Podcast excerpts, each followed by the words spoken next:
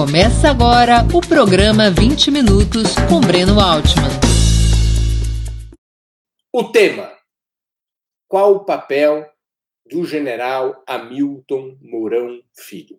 Como vocês sabem, o general Hamilton Mourão Filho é o vice-presidente da República. Foi escolhido por Bolsonaro para completar sua chapa eleitoral em 2018. Hamilton Mourão Filho quando era general da Ativa, nunca se cansou de manifestar seu ponto de vista favorável à ditadura militar, favorável ao golpe de 64, favorável aos generais que, e outros oficiais que participaram da repressão contra a esquerda e os movimentos populares daquela época. Hamilton Mourão Filho sempre foi identificado como um general vinculado aos setores mais reacionários das Forças Armadas brasileiras. Chegou, inclusive, a ser punido por suas opiniões pró-ditadura. Hamilton Mourão Filho, antes de ser candidato a vice-presidente na fórmula de Jair Bolsonaro, chegou mesmo a sustentar, de uma maneira nem tão indireta, a intervenção das Forças Armadas do cenário político. Ficou célebre sua declaração de que a intervenção das Forças Armadas teria que ser construída com apoio popular e por uma estratégia de aproximações sucessivas, não poderia ser feita repentinamente. Por conta dessa declaração, Hamilton Mourão Filho voltou a ser punido. E, quando passa para a reserva, o faz muito identificado com essas opiniões ultra-reacionárias das Forças Armadas, dos setores mais direitistas das Forças Armadas. É por isso mesmo que Hamilton Mourão Filho é escolhido como vice de Bolsonaro. Bolsonaro teve uma certa hesitação no início em escolher Hamilton Mourão Filho por uma razão, digamos assim, funcional. Bolsonaro, ele mesmo, é um capitão passado à reserva.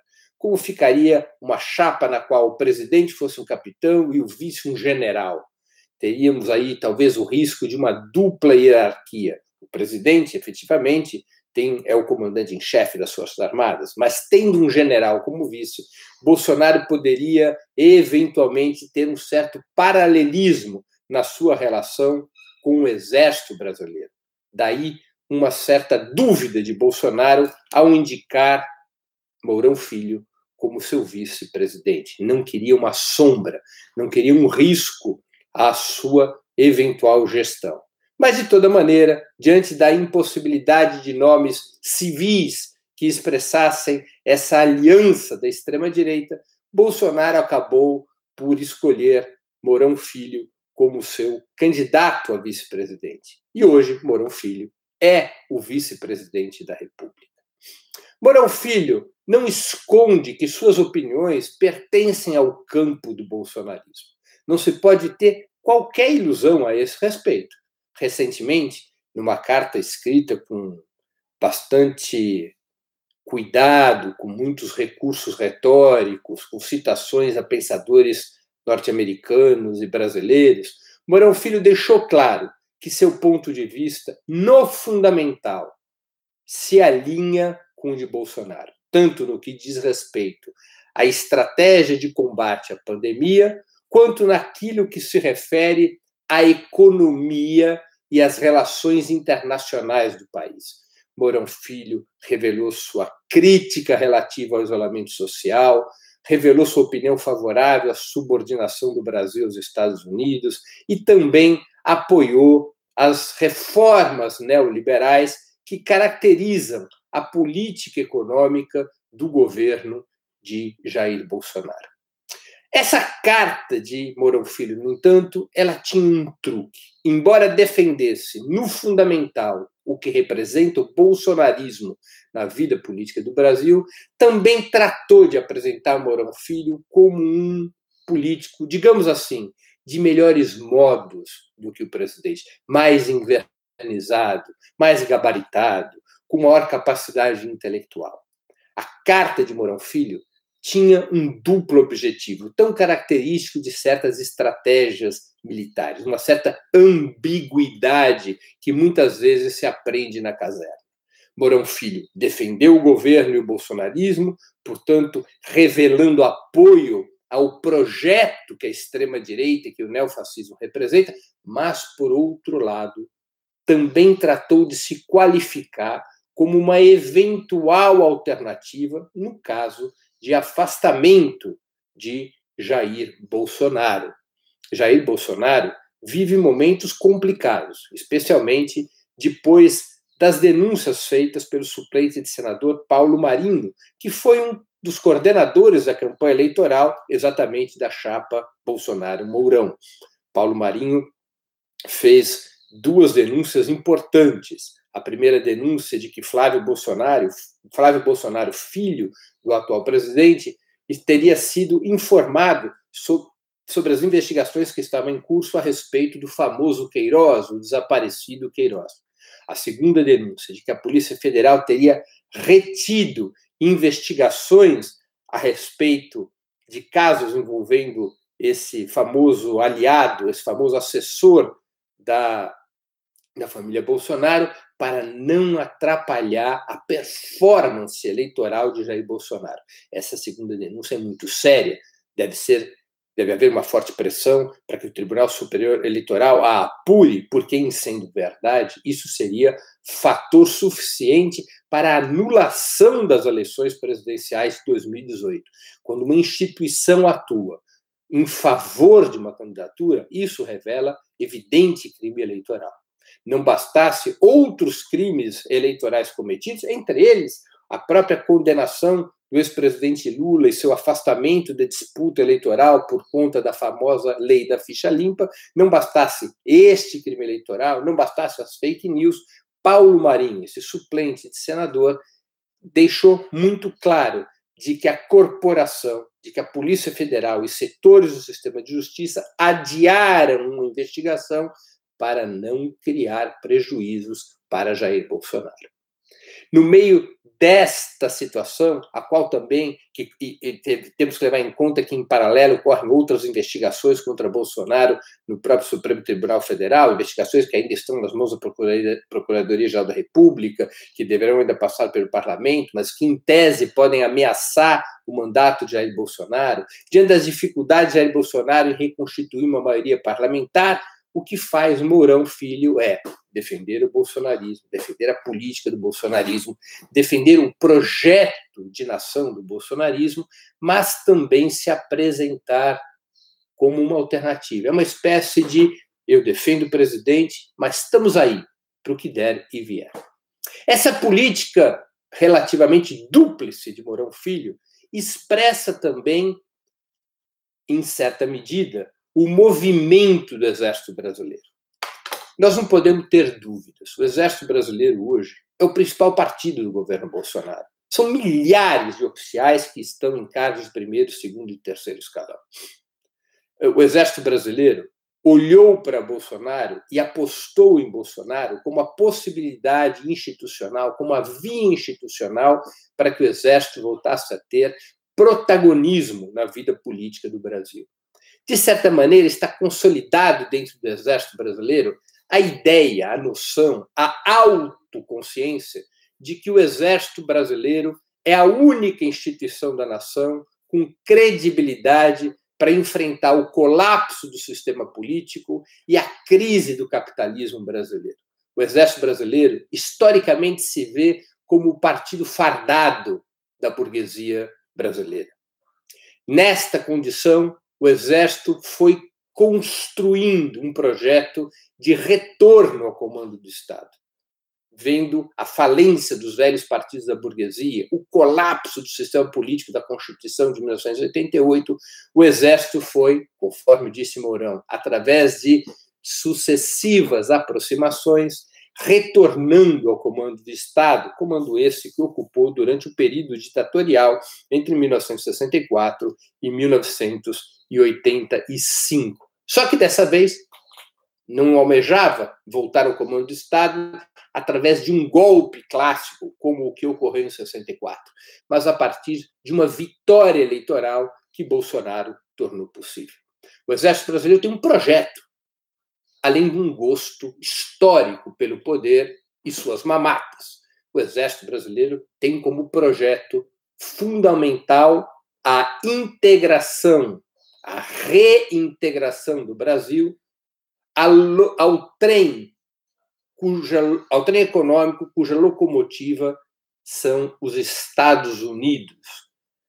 Prevaleceu dentro do generalato uma dupla concepção a esse respeito. A primeira, de que o Brasil havia perdido as condições de um desenvolvimento capitalista autônomo, baseado na expansão do mercado interno e na construção de uma economia é,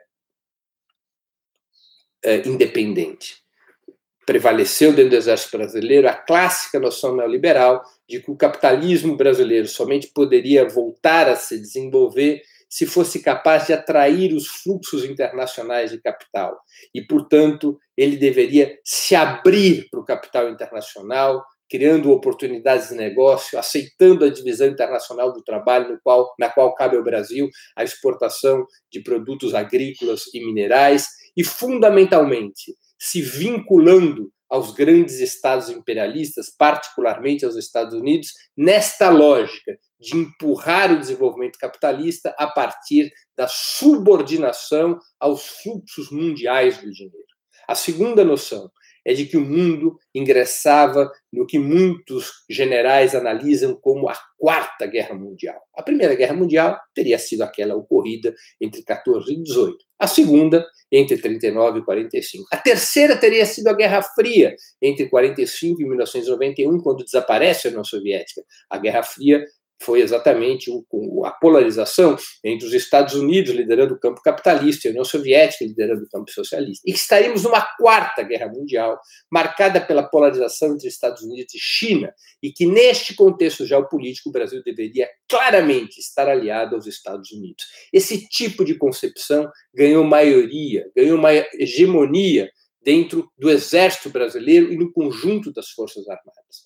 E nesta lógica, se prevaleceu dentro do Exército Brasileiro, frente ao colapso do sistema político nacional, a o objetivo de intervir na cena brasileira para reorganizar a correlação de forças em favor desse projeto, representado por Bolsonaro e sustentado pelo generalato brasileiro e também pelos oficiais comandantes das demais armas a Marinha e a Aeronáutica, com papel, evidentemente, de menor destaque.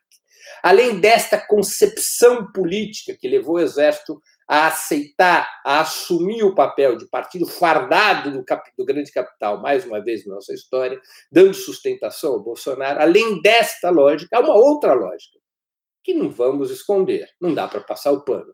É a lógica da mamata, é a lógica de ocupar cargos públicos e de ganhar dinheiro com o poder.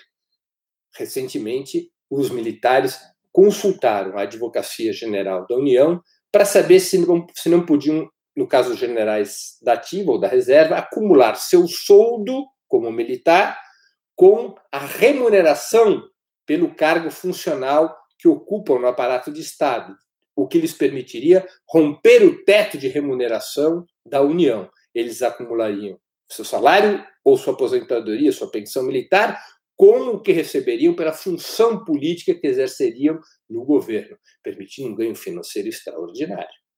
São mais de 2, 3 mil militares que hoje ocupam cargos de primeiro, segundo, terceiro escalão. Os militares voltaram a gostar do poder, voltaram a gostar das cadeiras confortáveis do poder, dos recursos financeiros que o poder político é, permite.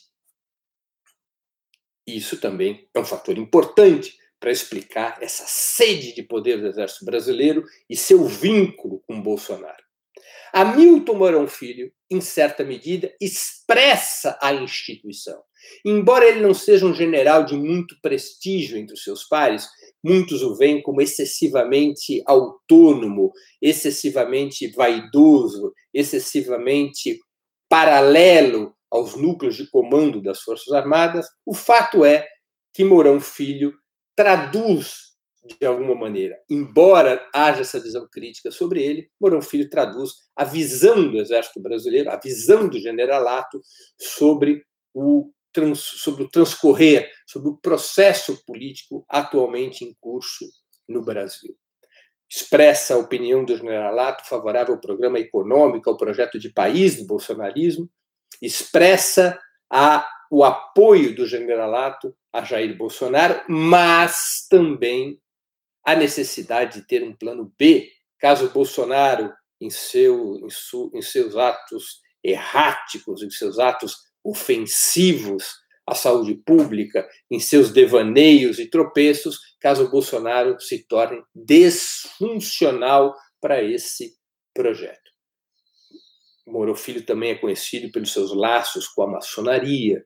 Moro Filho é conhecido também por sua política fortemente reacionária em relação aos temas amazônicos e aos temas indígenas. Mourão Filho representa esse conservadorismo arraigado nas Forças Armadas brasileiras e que são o perfil fundamental do bolsonarismo.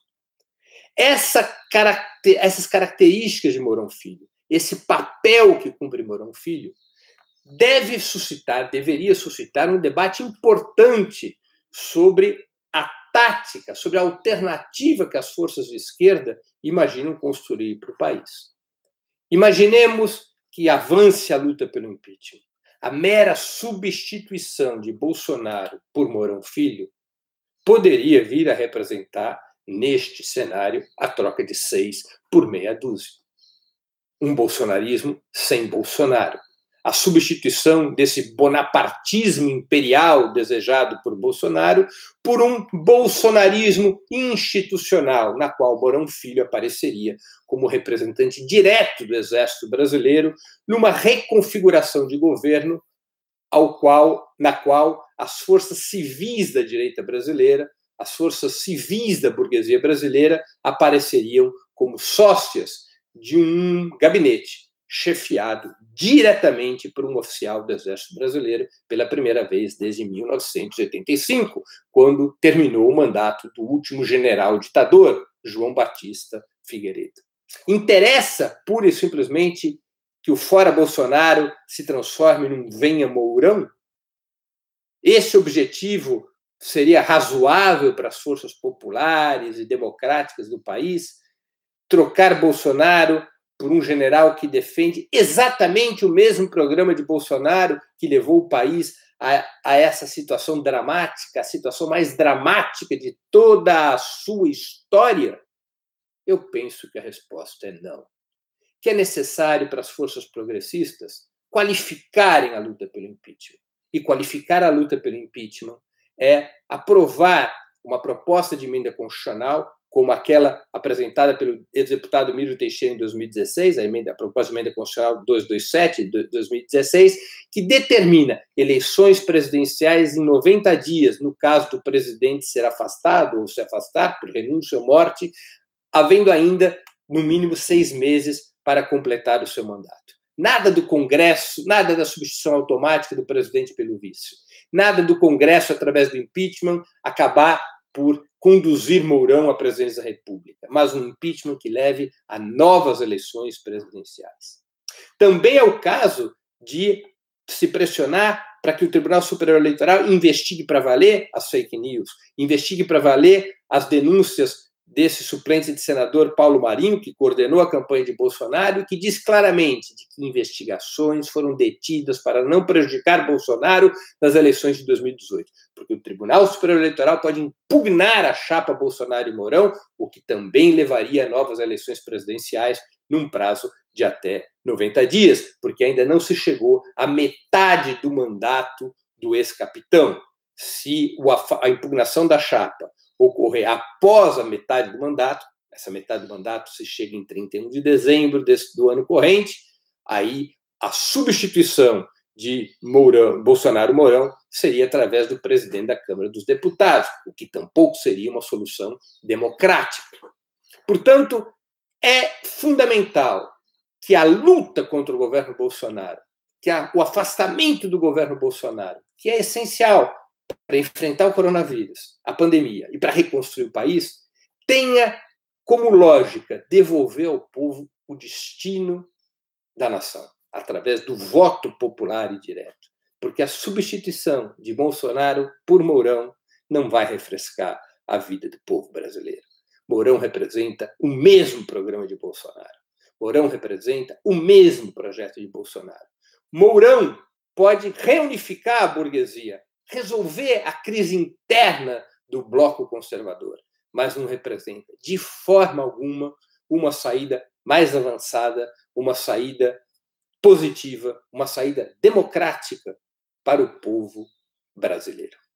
Encerro aqui a exposição do programa 20 Minutos de hoje, cujo tema foi Qual o papel do general Hamilton Mourão Filho? Para assistir novamente esse programa e a outras edições dos programas 20 Minutos, se inscreva no canal do Opera Mundi no YouTube. Curta e compartilhe nossos vídeos, deixe seus comentários. O jornalismo de Opera Mundi é mantido com o seu apoio. Faça uma assinatura solidária em www.operamundi.com.br. Com um pequeno valor mensal, você nos ajuda no desenvolvimento de um jornalismo independente e de qualidade. Obrigado pela audiência e até a próxima.